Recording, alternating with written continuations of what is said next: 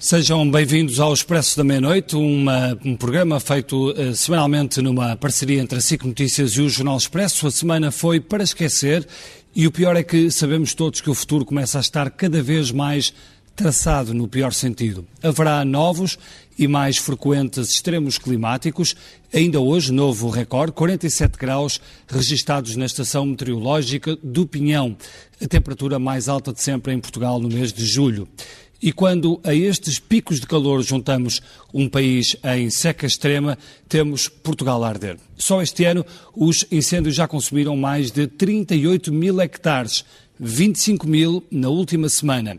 Números tenebrosos que nos trazem à memória o horror de 2017 com Pedrógão e mais tarde outubro e as muitas promessas e intenções que se seguiram. Afinal, o que pode o país fazer para evitar estas tragédias repetidas? É esta pergunta de base que fazemos eh, na próxima hora, num programa que, eh, onde vamos discutir o que se passou nesta semana, mas também a forma como podemos evitar o, uh, os próximos incêndios, ou pelo menos atenuá-los, e vamos discutir com Carlos Câmara, climatologista, professor na Faculdade de Ciências de Lisboa.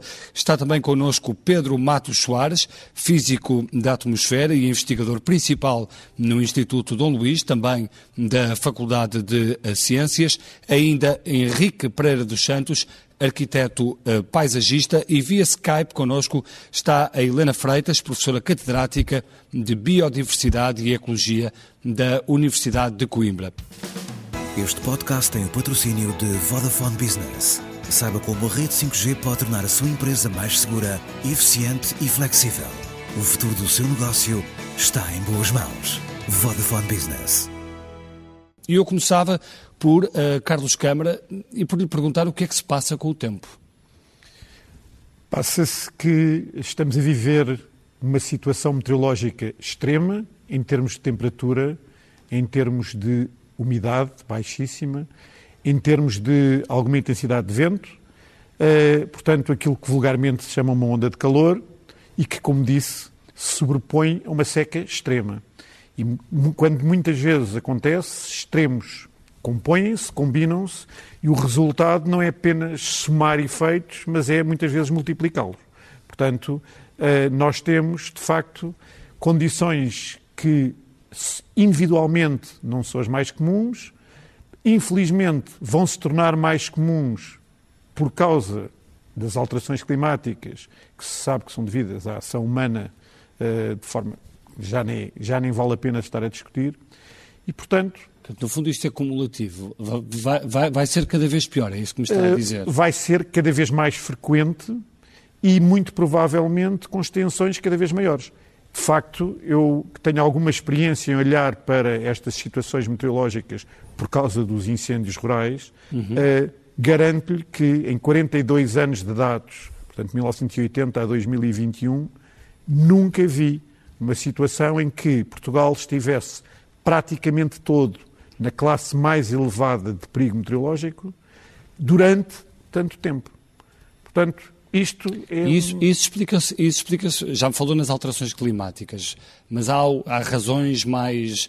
Uh, mais de pormenor para, para, para, explicar esta, esta secura uh, que, que, que, atingiu o país e, e a Europa também, porque isto também está a acontecer noutros países da Europa. Ah, e provavelmente é isso que devemos discutir aqui todos, que é, uh, eu acredito que este tipo de situações resulta de um divórcio profundo entre um clima que está a evoluir de uma forma rápida, uma paisagem que mudou drasticamente nos últimos 30 anos uh, e que, aparentemente, não se está a harmonizar com o clima e com mudanças sociais que, por sua vez, fazem com que neste triângulo haja um desequilíbrio que depois se traduz por acontecimentos extremos como este que temos vindo a passar. Portanto, traduzindo hum, a fuga das populações para o litoral, por exemplo, hum, o pouco cuidado com, com, o meio ambiente, tudo isso uh, contribui para esta eu acho que são problemas profundos que têm a ver eh, não só com a migração, têm a ver com uma mudança do território que há 30 anos era muitíssimo mais agrícola, profundamente agrícola e hoje em dia não é, com com o desaparecimento de muitas, muitas áreas cultivadas que serviam de barreiras naturais, enfim, tudo isto, tudo isto, uh, um envelhecimento da população uhum. e, portanto, provavelmente uma prática ou práticas que já não se coadunam.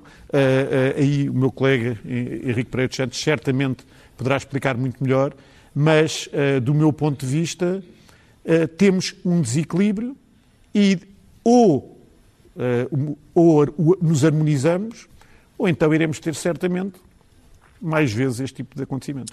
Pedro uh, Matos, Matos Soares, uh, li, li uh, julgo que uma, que uma entrevista sua em que dizia que Portugal pode vir a enfrentar 10 ondas de calor por ano. isto, é, isto é avassalador, lendo isto. Nós já vamos na segunda este ano. Bom, Tivemos uma em maio, salvo erro, e agora é esta. Não queria deixar de cumprimentar a professora Helena, que está ali por Skype, uh, e boa noite a, toda, a, todos os telespectadores. De facto, o, esse, esse, número tem que ver com as projeções num cenário muito gravoso do ponto de vista das emissões de gases de estufa.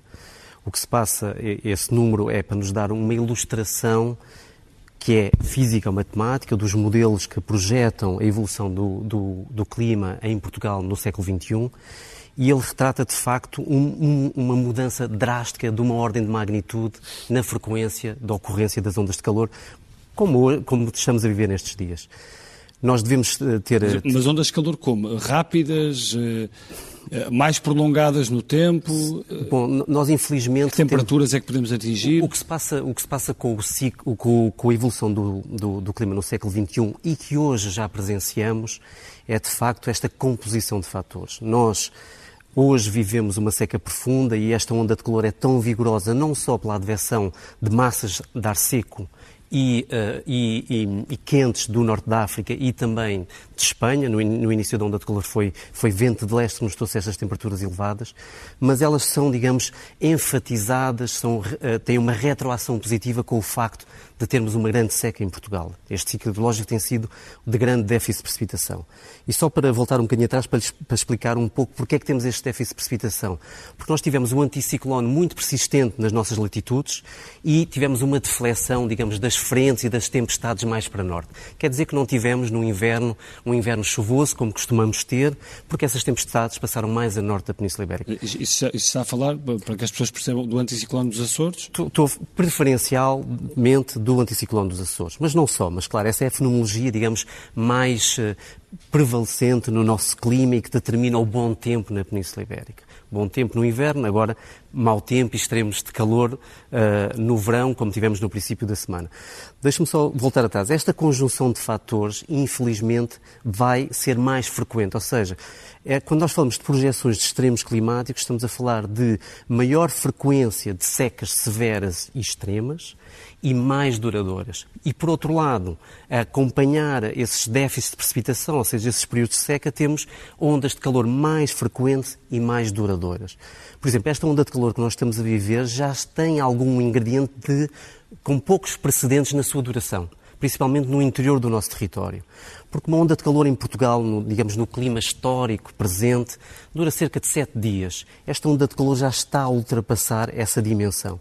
Quantos dias é que já leva esta onda de calor? Estamos a falar em dez dias dez neste dias. momento. Isto, esta contabilização deve ser feita a posteriori e tem uma, uma certa heterogeneidade espacial. Deixe-me só dizer em relação a esse número que disse.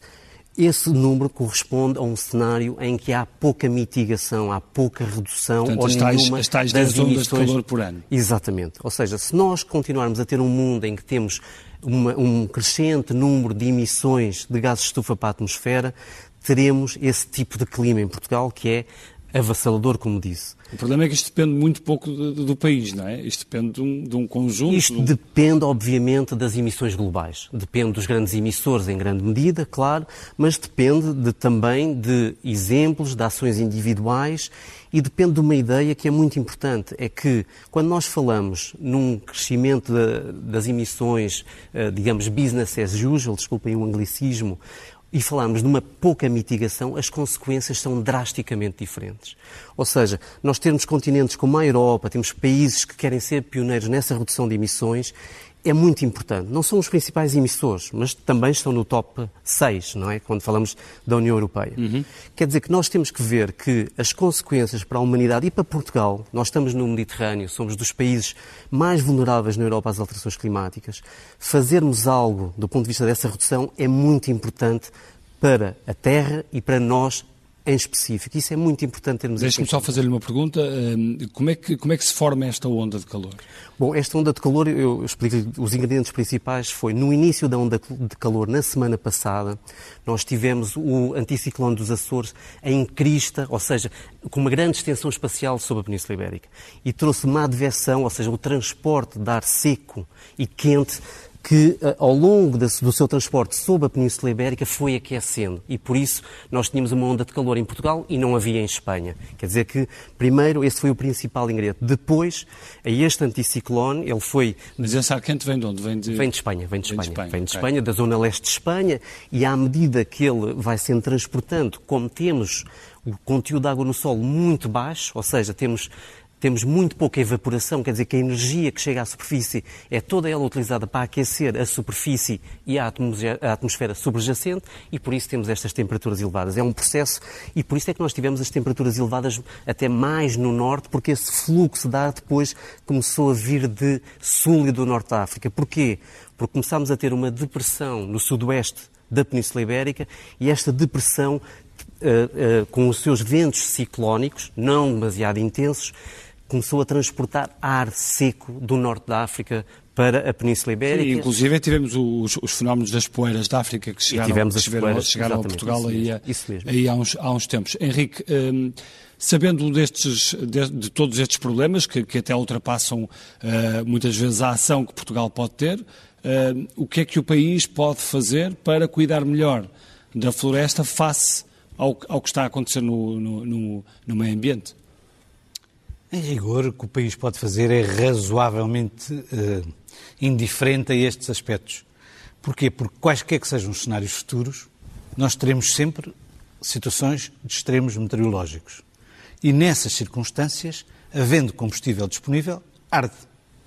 Isto é, é, é, é qualquer que sejam os cenários, pode arder mais vezes, ser mais frequente, ou pode, mas, mas, mas arde, não é? Portanto, o, o, que é o que é que na raiz disto está a acumulação de combustíveis finos. Não vale a pena estarmos aqui a discutir espécies e etc, não tem nada a ver com isto. Estamos não falar... discutir os eucaliptos... Não, eu posso discutir, mas não tem nada a ver com fogos. Sim. É um, é um mas, mas que não tem. caímos sempre nessa discussão. Já em 2017 lembro de falar consigo e a discussão era muito sobre isso, sobre os eucaliptos e, e o tipo de árvores que, que existiam Sim, em Portugal. Está bem, porque, porque o governo na altura precisava de bloco de esquerda, o bloco de esquerda não gosta de eucaliptos, era, é, é, as, as pessoas não gostam de eucaliptos e, portanto, passamos o tempo todo a falar de eucaliptos, quando, na verdade, primeiro, a, área, a mancha de eucalipto não é toda igual, estamos a falar de manchas que podem ter cargas de combustível enormes e que são autêntica sucata florestal, e podemos estar a falar de manchas de eucalipto que não têm cargas de combustível e, e, e, relevantes para esta matéria. Portanto, e qual é a diferença entre uns e outros? É lá estar o eucalipto? Não. É haver ou não haver gestão. Aliás, há um, estudo feito por Paulo Fernandes sobre isso que é absolutamente claro. O que é relevante é a quantidade e a estrutura dos combustíveis finos. O que é que chamamos de combustíveis finos? Ervas, cascas, uh, raminhos, folhas. Isso é que é relevante. Os paus, sejam de eucalipto, de carvalho, ou de sobreiro, ou de pinheiro, ficam lá todos depois do incêndio passar. Os paus estão lá, os paus das árvores, os troncos das árvores estão lá. Não é essa a questão. Quando as pessoas põem a dizer, ah, mas a madeira de eucalipto arde uh, de forma diferente na lareira da, da, da, da madeira, de azinho. É irrelevante para um fogo florestal porque nenhuma delas arde no fogo florestal. Hum. Portanto, a questão é completamente. Uh, portanto, essa, questão, essa não é a questão. A questão é combustíveis finos. Ora, isso decorre de uma série de, de, de, de alterações estruturais, eh, sociais e económicas, a principal das quais é a descoberta da síntese da amónia, isto é, a, a, a utilização de, adubos eh, industriais, que nos permite ir buscar a fertilidade a uma fábrica em vez de ir buscar exatamente estas terras através do pastoreio, da cama do gado e da produção de estrumes e tal e tal. E, portanto, nós substituímos os estrumes pelos, pelos, pelos adubos, para além disso deixamos de cozinhar a, a gás, a, a, desculpem, a lenha e passamos a cozinhar a gás ou a eletricidade, etc. Uhum. Portanto, há uma acumulação. Essa acumulação tem que ser gerida se nós queremos conviver uh, serenamente com o fogo, porque nós vamos ter que conviver serenamente com o fogo. O fogo é um fenómeno natural, é fundamental na evolução dos sistemas, não, não vale a pena estar a dizer que não vamos ter fogo. O que nós podemos fazer é pegar neste fogo que ocorre no inverno, no, desculpem, no verão, e passá-lo para o inverno, passá-lo para, para, para, para a primavera, passá-lo para o outono. Isso é o que podemos fazer. Uh, quer fazendo fogos, quer deixando andar os fogos de gestão, quer dizer, há um incêndio em, em, em, fevereiro, para que é que eu vou apagar? Se não tiver eh, bens económicos em, em, risco, se não tiver infraestruturas em risco, se não tiver pessoas em risco, para que é que eu vou apagar? O que ele está a fazer é, um, é, é ouro para nós, porque está a retirar do sistema combustíveis finos que deixam de estar disponíveis no verão. Esse aspecto é absolutamente central. Nós temos pensar melhor o fogo, usar melhor o fogo, inclusive no combate, que praticamente não usamos o fogo no combate. Tem, é, é, é, é complicado tecnicamente. E às, mas... vezes, e às vezes, quando usamos, até corre mal o, o, o, o chamado contrafogo, não é? Às vezes corre mal, mas quer dizer, eh, correr mal é o que está a acontecer, não é? Pois. Portanto, não, eh, sim, acha que está, temos, acha que está a correr mal desta vez? Não, até nem está mal. Até nem está mal, para as previsões até nem foi mal. Eh, aliás, eu suponho que qualquer coisa como Pedrógão ou como ou como os fogos de outubro, vai acontecer, mas é em 2030, não é agora. Se estas condições tivessem sido em 2030, fossem em 2030 em vez de ser 2022, eu estou convencido que aí sim nós estaríamos bem aflitos. Porque o que está a arder neste momento são áreas muito mais em mosaico. Eh, não estão a arder áreas que arderam há cinco anos. Porquê? Porque, porque o combustível não tem acumulação suficiente e, portanto, não tem estrutura e nem maturidade, não tem quantidade e maturidade para que comece um fogo a arder aqui e, e vá acabar 30 mil hectares depois. Uh, pode acontecer, ali uma zona da beira interior, há o caldeirão, em que isso já poderia acontecer, de facto, não aconteceu por acaso, digamos assim, aquele sítio onde entrou agora o fogo vindo de Espanha lá em cima, no Nordeste, aquilo se entra na alta lombada ali de Montezinho, uh, enfim, é um problema sério, sim senhora, porque tem muito combustível, está lá há 30 anos, combustível acumulado, é um por acaso, por acaso até agora não, não, não enfim, não, não deu origem a isso, uh, mas a verdade é que se a estrutura de combustíveis não for alterada, não, se nós não gerirmos estes combustíveis finos, é uma questão de tempo. É uma questão de tempo. E isso faz por quê? Por decreto? Eh, faz não, por com, decreto não se faz com Faz com educação? Isto, não, não, não. não, não faz isto com, é uma questão de economia pura. Faz com o retorno da, da, da, das populações ao interior? Não, vamos separar o despovoamento da questão da gestão. As, as celuloses, por exemplo, fazem gestão sem fazerem povoamento, não é? Uhum. Porque usam mais máquinas, usam mais isto, etc. Portanto, tecnologicamente a coisa é um bocadinho diferente. Portanto, vamos separar a gestão do povoamento. Eu posso povoar o interior de operários fabris, que, cafés, cabeleireiros, isso não me altera rigorosamente nada na gestão dos matos, não é? Na gestão dos, dos combustíveis finos. Portanto, não, eh, o povoamento e a gestão são coisas diferentes. Mas, tirando isso, o que se, o faz-se criando valor. Criando, valor. criando valor para, para a Para terra. a atividade, para aquela atividade, para, para a atividade de gestão de combustíveis. Porque se eu gasto mais do que aquilo que retiro na, na atividade de gestão, eu não faço não é? Vou à falência, é o que acontece na maior parte do país, tirando pequenas coisas. Já vamos aí, já vamos aí continuar a discutir, a discutir sobre isso, porque um, a Helena Freitas também, em um, 2017, depois dos grandes incêndios, uh, disse que Portugal vivia uh, em guerra com a floresta e que não valorizava os uh, territórios rurais. e o que lhe pergunto, Helena Freitas, é se acha que esta, esta ligação se alterou ou continua tudo na mesma?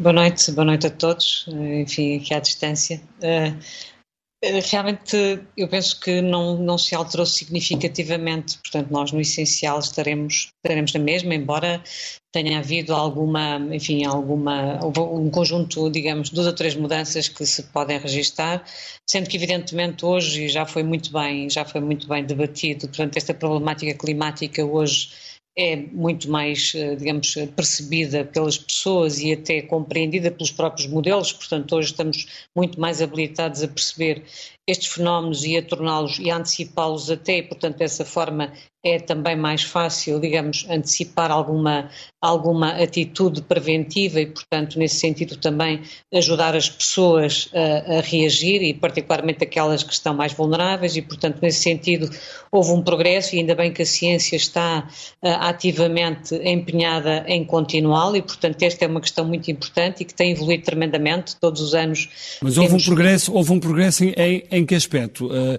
nesta valorização dos territórios rurais, por exemplo?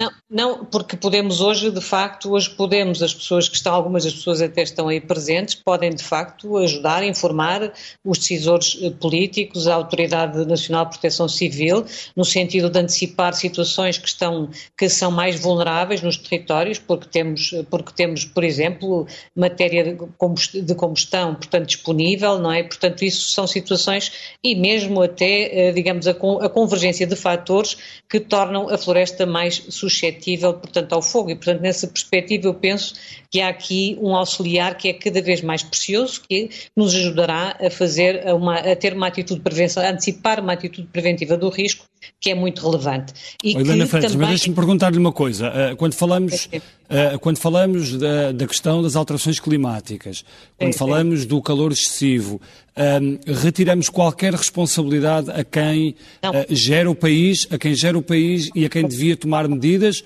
ou acha que há aqui cota de responsabilidade? Não, de forma alguma, de forma alguma. Mas eu acho que é muito importante termos, eh, de facto, uma capacidade de antecipação que, digamos, que a ciência hoje nos, nos, nos, oferece e, portanto, e tê-la ao serviço da decisão política é muito importante. Mas, de forma alguma, eu penso que esta situação se deva, se deva colocar o ónus, digamos, do problema na, uh, uh, digamos, nos cenários climáticos. Mas é muito importante tê-los presentes e, e, perceber de que forma é que eles também uh, nos podem condicionar as soluções que podemos equacionar. Então, o que é que devia ter sido feito? Porque ouvimos, por exemplo, o Primeiro-Ministro falar na questão do cadastro. Uh, esta é uma conversa que tem uh, anos e anos e anos. Uh, é, é, é, por aí a resolução? É, é, uma parte, nós temos aqui, portanto, ainda bem que o menciona, porque o cadastro, neste caso o BUPI, que é assim chamado, foi uma das medidas que eu inseri no Programa Nacional para a Coesão Territorial, exatamente na Unidade de Missão para a Avaliação do Interior e que foi, entrou em agosto de 2017, que infelizmente, enfim, não tem tido a eficácia desejável, mas que ainda assim tem hoje cerca de 20% do território, digamos, coberto por, por, esta, por esta via, não tendo a adesão que seria desejável, mas são, são tudo aspectos muito importantes. Nós precisamos claramente de cadastrar o território, portanto, e há um conjunto de iniciativas que estão a ser tomadas, meramente pela AGIF também, portanto, que eu penso como as, uh, uh, os, uh, digamos, a, a, possibilidade de termos planos de ordenamento, tu, tu, tudo aquilo que contribui para o ordenamento da floresta e que nos permite, portanto, utilizar soluções territoriais no sentido da valorização económica são importantes. Portanto, infelizmente não têm é, digamos, a força nem a dimensão que seria desejável, porque simultaneamente, de facto,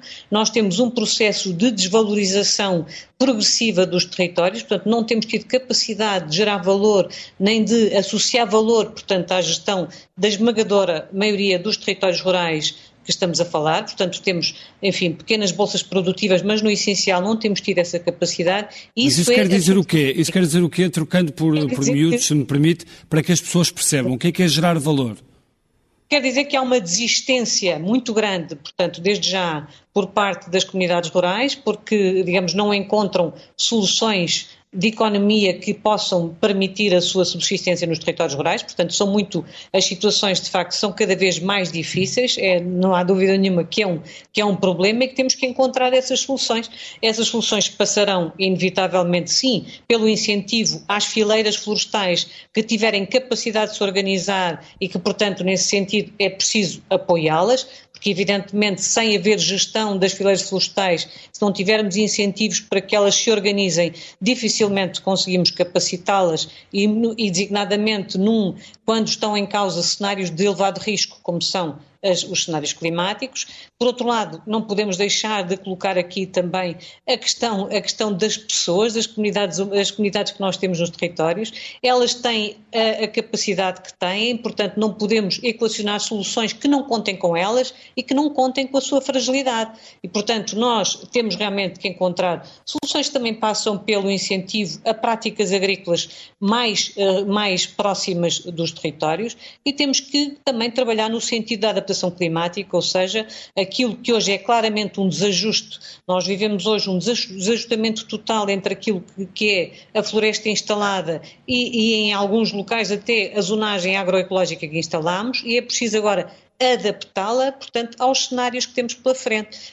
A adaptação é absolutamente crítica neste momento para Portugal e é a adaptação que deve informar as soluções de economia, portanto, numa compatibilização entre aquilo que realmente é o potencial dos territórios e a capacidade, de facto, de humana que nós temos também.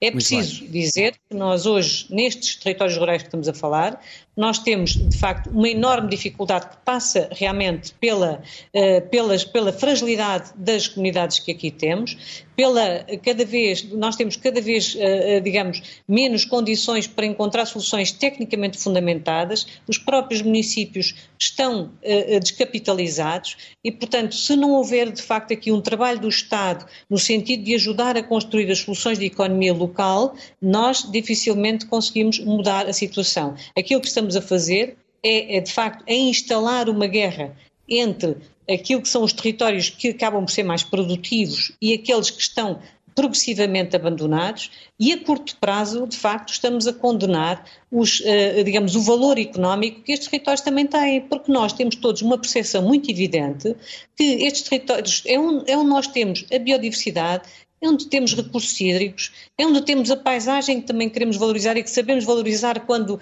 quando encontramos também, quando temos um, um, turismo que é um turismo de qualidade e, portanto, nós percebemos que estes territórios têm valor. Mas este Helena, valor já voltamos aí, Helena, já voltamos aí, vamos continuar também aqui a abrir, a abrir aqui o debate. Eh, Carlos Câmara, sobre esta questão da, da valorização do território, falou há pouco também sobre isso.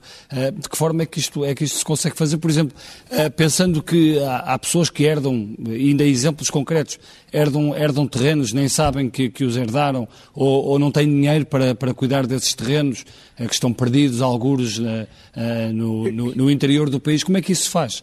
O Estado devia pagar? Acha que, que, que o Estado devia ter uma intervenção maior? Ora bem, isso é um, é um, problema que transcende muito as, as minhas competências. Sim, sim, mas, mas a sua mas, opinião, mas há, mas uma pessoa há, atenta há um, às mas há, um, há um outro aspecto que eu gostava de frisar, que, é, que, que me parece que é muito importante, e, e que é o seguinte. Em Portugal, muitas vezes há estudos técnico-científicos que têm, que têm elevado potencial. Vou-lhe só citar uh, um exemplo de uma coisa que depois, não, infelizmente, não teve continuidade. Uh, como muitas vezes acontece nas universidades, uh, as ideias vêm numa conversa durante um almoço.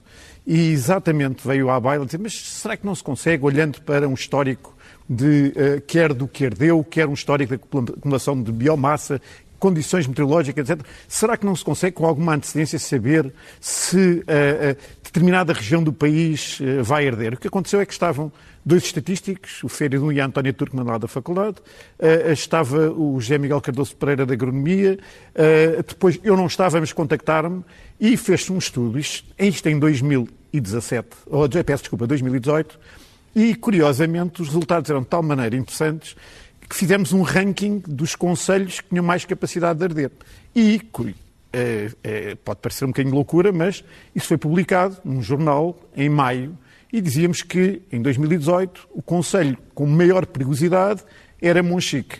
Bom, o resultado foi, à altura foi péssimo, porque uh, houve protestos, né? houve protestos na altura. Né? De, e aconteceu uh, em 2018? E depois aconteceu. Bem, e depois, os, os piores incêndios de Monchique. Ora bem, Obviamente, depois dizia assim, então e agora não vão continuar? O problema é que depois, uma coisa é fazer-se um estudo universitário em que, por piada, junta-se mais um estudante ou dois, outra coisa é fazer um estudo agora com operacional uh, ao longo do tempo. Mas o, o, que eu acredito é que isto tem potencial. Há um outro aspecto. Mas, por exemplo, a Helena, Helena Freitas há, há pouco falava do contributo que vocês, especialistas, podem dar uh, ao governo, à outro, sociedade, um mas, mas, dão esses contributos, um são chamados Agora, a dar esses contributos. Acho que é uma história de sucesso. Mas Esta... são chamados a dar esses contributos? Ah, Vou-lhe dar um exemplo.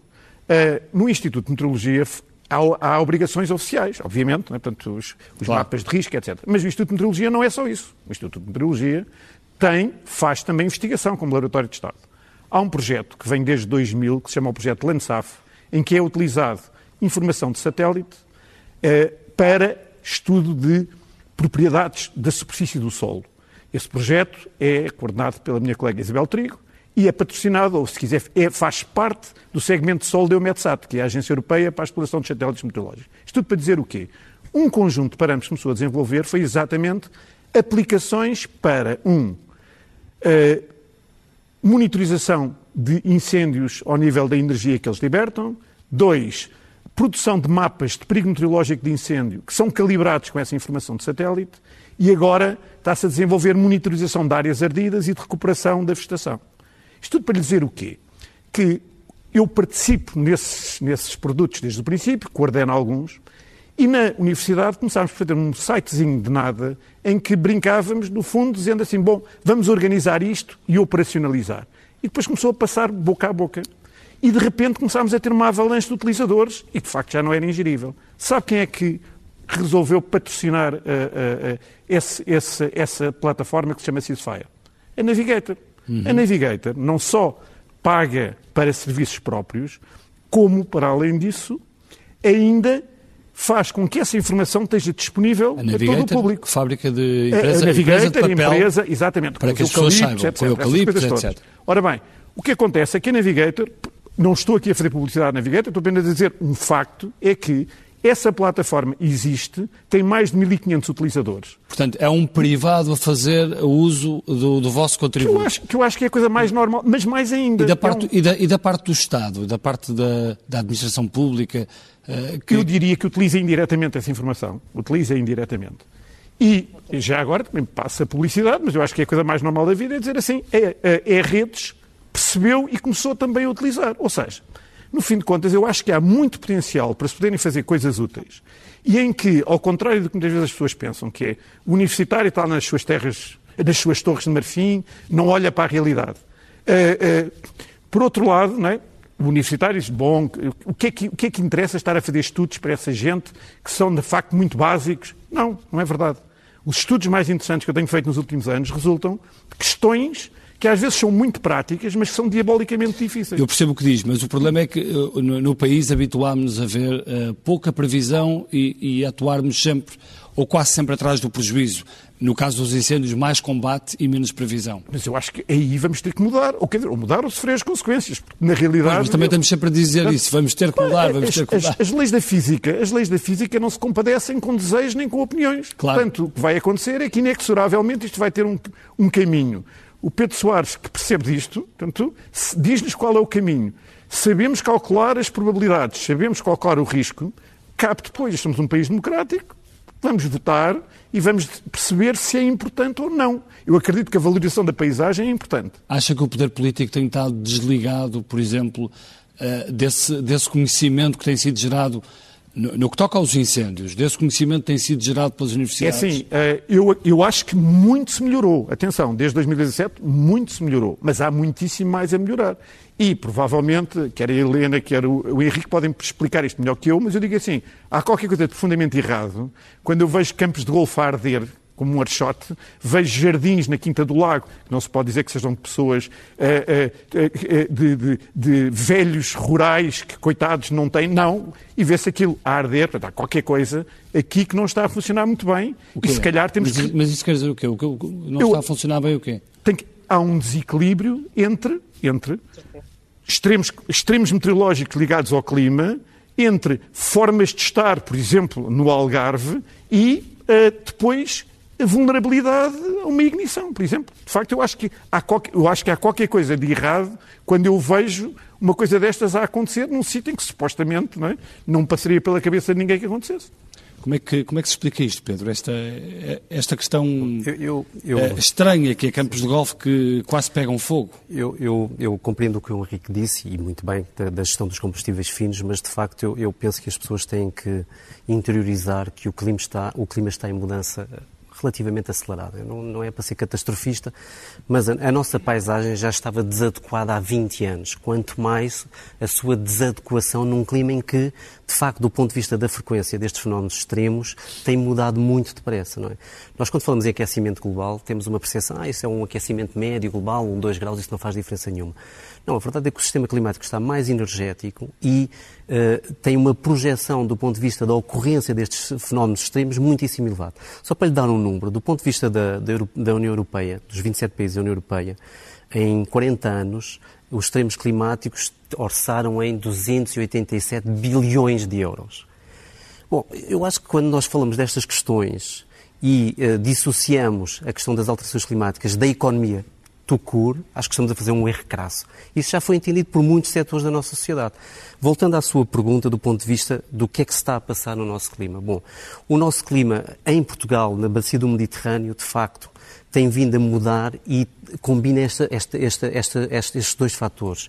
Menos precipitação e uh, temperaturas mais elevadas. O que faz é que nós temos um solo mais dissecado, com menos conteúdo de água do solo, menos uh, a vegetação mais seca e temos um risco de, de incêndio, uh, digamos, exacerbado. Se nós olharmos para o risco de incêndio destes dias, de facto, eles não têm paralelo. Não, não, estamos a falar depois do, dos fogos, do combate ao, aos incêndios, não. Estamos a falar. O risco meteorológico de incêndio foi excepcional como nunca tinha sido visto em 40 anos. E nós, quando falamos da, da, desta problemática do ponto de vista da sua, dissemos, da sua abordagem estratégica, nós temos que contemporizar qual é o clima presente e o clima das próximas décadas. E se nós olharmos, por exemplo, só para falar do risco de incêndio, do risco meteorológico de incêndio para os próximos 20, 30 anos, nós olharmos para os números, nós temos uma duplicação do número de dias com o risco de incêndio meteorológico elevado, a extremo. Repare, uma duplicação do número de dias. E acha, e acha que essas previsões, por exemplo, são tomadas em conta quando não se são, autorizam? Não são previsões, são projeções, baseadas em modelos físico-matemáticos. Quando, quando se autorizam ou quando se avança para determinadas culturas em massa, eh, como vemos, por exemplo, no Algarve, abacates. Eh, faz sentido este, este estilo eh, ou este tipo de culturas massivas que consomem muita água? Uh, isto, isto, isto, não levanta inúmeras questões? Para. Bom, a gestão da água, o problema da água é um problema que está, uh, infelizmente, em grande sobreposição com o problema dos risco, do risco de incêndio em Portugal. Não é? Nós sabemos que o problema da água prende-se com os déficits de precipitação, com estes regimes de seca que se têm vindo a acentuar Portugal e uma má gestão da água. Nós temos um, um imenso desperdício do ponto de vista do que é o abastecimento de água em, nos vários setores da nossa economia. E aí, aí, é um problema que tinha que ser, digamos, cerceado seguramente. Do ponto de vista da nosso desenvolvimento agrícola, eu percebo que as pessoas têm que uh, fazer a sua vida, não é? Tem que haver novas culturas agrícolas, as pessoas vão atrás dos subsídios, isso tudo. Eu não sou especialista em agricultura. Eu sei é que a nossa agricultura, ou também estrategicamente é, é revista do ponto de vista do que é que é a nossa água disponível para os próximos anos, ou está condenada em muito pouco tempo. Repare, esta problemática da água, do risco de incêndio, é, é, tem grande sobreposição. O que, eu, o que eu defendo aqui não é que não é dar nenhum alarmismo. É, é nós, quando, por exemplo, queremos defender a população e ver, por exemplo, a população mais vulnerável aos incêndios, é olharmos para o que vem aí nos próximos 20 anos. E dizer às pessoas, quando constroem uma casa ou vivem num determinado conselho, dizer, olha, a, a probabilidade de termos aqui muito frequentemente um risco extremo de incêndio é esta e haver, obviamente, ou de com cheia, as pessoas. Por exemplo, ou de cheia, ou, de cheia. Bom, isto depois, isto depois quando, quando nós escalamos para, para os restantes extremos climáticos, estamos a falar de tudo. O, a gestão do território tem que ser uh, realizada contemplando esta questão de termos um clima em mudança. Deixe-me só ser justo em relação ao que é a percepção das pessoas e do nosso governo. Existem várias iniciativas que combinam os laboratórios de Estado, uh, as universidades e o próprio governo várias iniciativas que estão a olhar para esta problemática. Existe um roteiro nacional para a adaptação, por exemplo, que está focado nas três grandes vulnerabilidades portuguesas, que é a questão das zonas costeiras, a questão dos, do, do, dos incêndios e a questão da água. E uh, nesse roteiro é um projeto que eu estou a liderar, em que o, o professor Carlos da Câmara também participa e, uma multitude de investigadores a, eh, a nível do nosso país. Uh, é um projeto que, percebe, que tenta entender quais é que são os impactos das alterações climáticas nestes setores e quais é que são as medidas de adaptação que se defendem para estes setores. E uma coisa muito importante, Uh, alavancando, ou seja, tentando pela primeira vez em Portugal perceber quais é que são os custos da adaptação e os benefícios da adaptação. Isso eu penso que é muito importante para perceber para onde é que vamos, porque nós não somos um país rico. Henrique, uh, falávamos há pouco sobre a, a valorização do, do território um, ehm, e, essa, e essa valorização, uh, e há pouco fazia essa pergunta aqui ao António Câmara, essa valorização, uh, como é que pode ser feita? Qual, qual é o papel que o Estado deverá ter aí nessa, nessa valorização do, do território? É, eu, eu, eu, de maneira geral, não, não falo em valorização do território, falo na, na, na, na viabilidade de atividades. Uhum. E, portanto, criar valor, tem, quando, quando falo em criar valor, é disto que eu estou a falar. É, é em é, criar, em, em dar viabilidade a atividades que são socialmente úteis e que atualmente produzem serviços de interesse comum e a sociedade não lhes paga. E, portanto, como aquilo é inviável economicamente, deixam de fazer a atividade e, portanto, deixam de, de, de produzir esses serviços de interesse comum, nomeadamente o serviço de gestão de fogo. Uh, há bocado o Bernardo disse as pessoas não têm dinheiro para tratar dos seus terrenos. É uma ideia muito comum.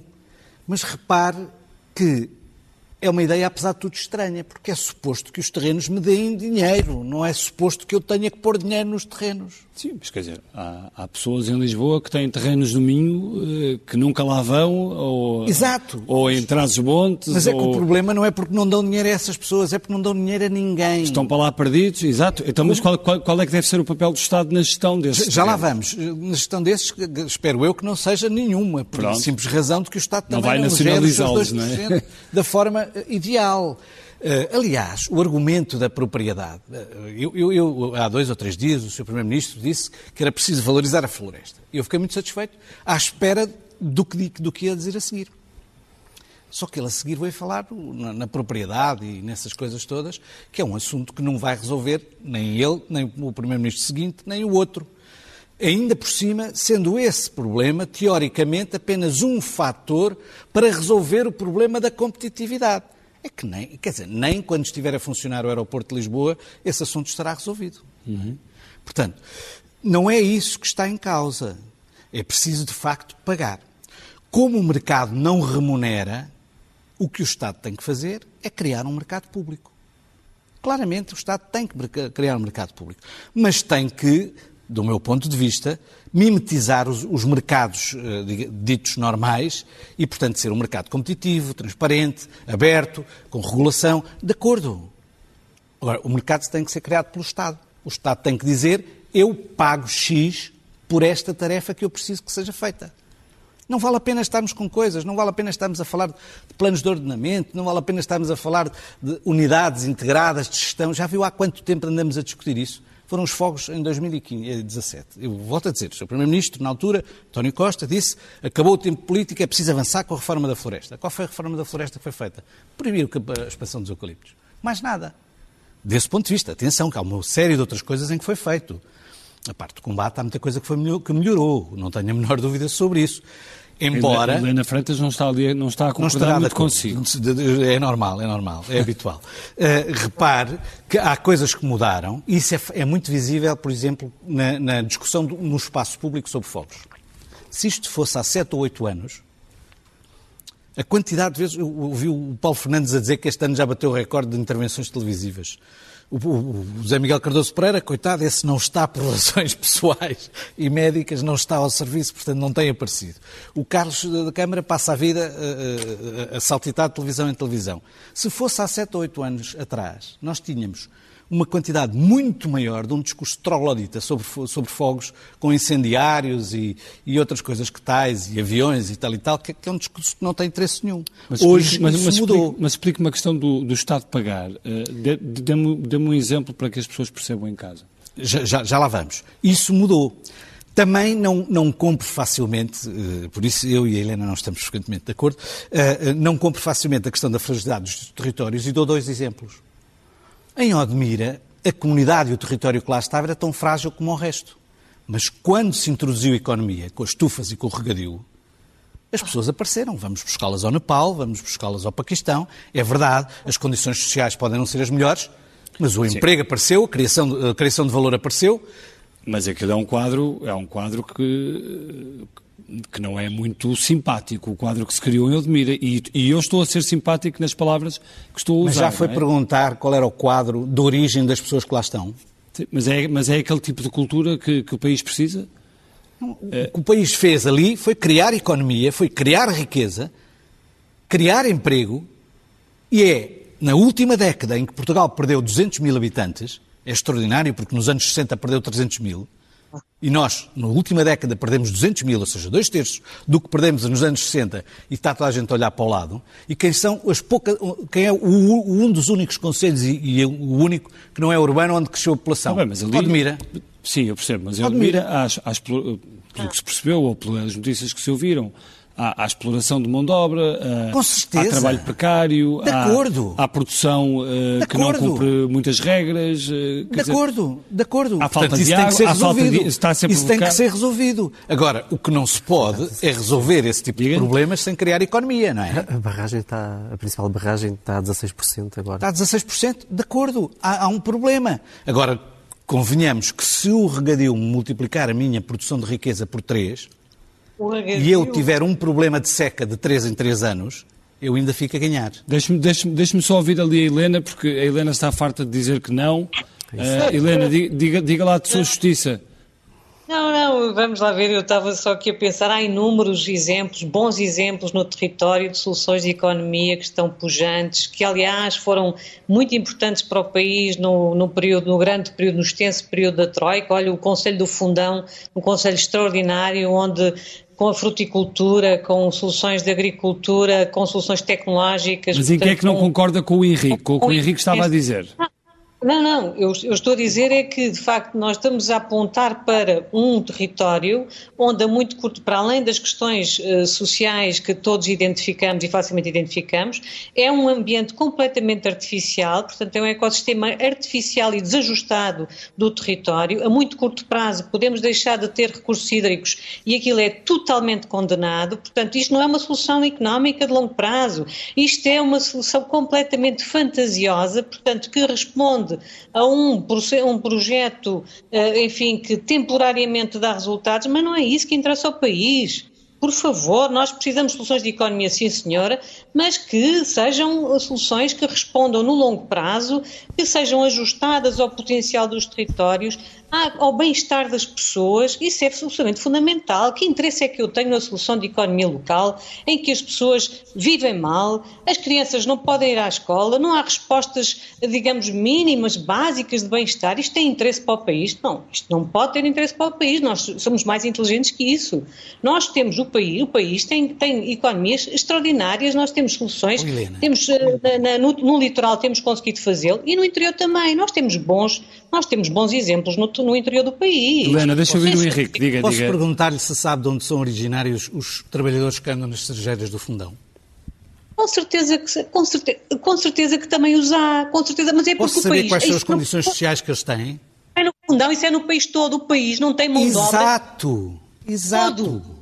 Não, não, mas uma coisa é não ter e irmos buscá-la e ajudarmos. Muito bem, eu sou perfeitamente receptiva a irmos buscar. E depois, evidentemente que sim, mas é preciso com soluções que sejam de facto soluções que eu garanta bem-estar às pessoas, não é? E soluções que estejam configuradas por forma a responder ao potencial do território. E, designadamente, isto é uma coisa que disse o Pedro e muito bem, nós o que temos que procurar, de facto, é colocar, é, de facto, a questão climática, que é uma questão central hoje, nestas, mesmo estas soluções que estamos a falar agrícolas estão completamente desajustadas daquilo que são, nós nos últimos 10 anos, aquilo que perdemos de recursos hídricos é dramático e não queremos aqui assustar ninguém, mas é o que está a acontecer. Nós estamos, por exemplo, a perspectivar nessa região do Alentejo um aumento da, da, da zona, de, da zona do perímetro de rega da Albufeira do Alqueva. Hoje o Primeiro-Ministro foi, por exemplo, anunciar as fotovoltaicas, que pena eu tenho que ele não tenha ao mesmo tempo anunciado que ia travar essa triplicação do perímetro de rega do Alqueva, que toda a gente sabe que é completamente fantasioso. Isto não é possível. Não passou uma exceção a isso. Nada de confusões. O regadio, efetivamente, está a produzir riqueza. Nomeadamente, nomeadamente eu, não, não, eu não, não, não posso ter um país que diz eu não vou fazer esta empresa que me dá dinheiro durante 10 anos porque eu sei que ao fim de 10 anos vai falir. Isto não faz sentido. Não é? Tal como no Vamos regadio, lá. eu voltei a dizer, dei este exemplo. Se o regadio numa determinada zona triplicar a produção e eu tiver uma seca de 3 em 3 anos, ainda estou a ganhar. E, portanto, não, eu tenho que ter em conta aquilo que o Pedro está a dizer. Eu tenho que ter em conta as limitações climáticas. Eu tenho que saber que de 3 em 3 anos vou perder dinheiro, porque em 3, de 3 em 3 anos vou ter uma seca. E, portanto, tenho que gerir os meus recursos e a criação de riqueza durante os dois anos preferíveis para passar esse ano de, de provações. Não é a janela temporal dos cenários climáticos, a janela temporal tem que ser outra. Nós temos que perspectivar o país a, a, a 20, 30 anos. É assim que Muito tem que bem. funcionar. Estamos a caminhar Nós para o fim do programa. Eu ainda queria ouvir aqui o, o António e o, e o, Pedro para, para terminar. Uh, António, de, de, Carlos, Carlos. Desculpe? Carlos. Carlos, Carlos desculpe. Deixe-me deixe só perguntar-lhe, uh, chamar-lhe António, deixe-me só, deixe só perguntar-lhe, Carlos Câmara, um, o, que é que, o que é que se prevê do ponto de vista do clima para, o, para, para, os, próximos, uh, para os próximos dias? E, uh, do ponto de vista meteorológico, para os próximos dias, o que, o que vai acontecer é que vamos, ver, vamos ter as regiões do, do litoral e do, portanto, do litoral e progressivamente mais para o interior a baixarem os níveis de perigosidade meteorológica. Isso irá, irá propagar-se cada, cada, vez mais para norte, mas, no entanto, o enclave do Nordeste transmontano uh, não está livre nos próximos dias e mesmo eu estive a ver os mapas uh, de dia 20 ainda não está. E uh, já agora, há bocadinho estava-se a falar, de facto, de Montezinho, no Nordeste é a zona do país que, do ponto de vista de perigosidade de incêndio e de potencial para ter uh, uh, uh, incêndios muito complicados ao longo deste verão todo, de acordo com os nossos modelos, que se baseiam evidentemente uhum. em estatística, portanto, mas, no entanto, a probabilidade é maior, eu hoje encontrei um recorde. Foi olhar para esse fogo, estava a determinada altura a potência era de 950 megawatts, que é um valor que eu não tenho ideia de alguma vez ter visto. Não posso jurar, não fui verificar todos, mas 950 megawatts, para ter uma ideia do que é que isto representa, a barragem do Alqueva, quando está em full power, debita 300. Portanto, isto são três barragens do Alqueva, mais ainda 50 megawatts, ali a, a, a, a debitar energia. Ora bem, isto mostra, mostra de facto que temos problemas em potencial e lá está. Aí o fator sorte vai ter que. E isso justificará uh, prolongar a situação de contingência para lá de domingo? Uh... É assim, não me cabe a mim, cabe a mim informar, ou melhor, cabe ao IPMA informar uh, as autoridades. Mas acha que isso vai acontecer? Uh, eu estou convencido que é capaz de não acontecer, não é? De, de, porque também não se pode viver permanentemente em estado de contingência, não é? Agora, esta, esta situação que passamos garante que nunca tinha visto. E o Pedro também, pelos vistos, garante. É assim, e repare, isto aqui não é uma questão de opinião, é uma questão de números. Claro. Nunca vi nada assim, até hoje. Sim, mas vamos ter um verão em que, eh, se tivermos temperaturas acima dos 30 graus, e a chegar quase aos 40, que é, costuma, os verões costumam ser assim, claro. e, portanto, não, não, não poderemos entrar automaticamente em contingência, não é? Com Nem o poder político pode sentir-se tentado a isso. Nós sabemos que o nosso verão é quente, é? nós estamos num clima que tem um verão quente e seco.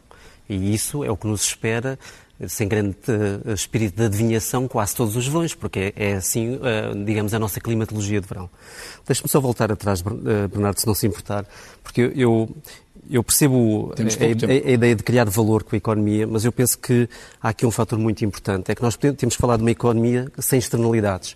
Ou seja, porque é que os outros cidadãos têm que pagar o prejuízo ambiental que uma determinada economia uh, provoca. Nós, quando falamos de desenvolvimento agrícola, eu não sou especialista em agricultura, mas tenho uh, acompanhado o que é que é o desenvolvimento de uma economia sem externalidades no contexto das alterações climáticas. E quando nós falamos de desenvolvimento económico, nós temos que perceber quais é que são os custos, não em 5 anos ou 10 anos, porque as externalidades, o empobrecimento dos solos, a erosão costeira, tudo isso depois tem que ser resolvido por alguém a questão da escassez dos recursos hídricos também tem que ser resolvido por alguém. Portanto, Odmira para si não é um bom exemplo? Obviamente que não. Peço imensa desculpa, mas obviamente não. Do ponto de vista da sua sustentabilidade, da sua visão estratégica para o país e para falar de, do mais importante, que é, digamos, as comunidades que são visivelmente exploradas, para mim não é uma boa solução económica. Eu queria só uma última palavra dos dois que estão mais ligados ao clima, eh, quando eh, aparecem os desconfiados das alterações climáticas, os negacionistas, o que é que, o que, o que, é que respondem? Carlos.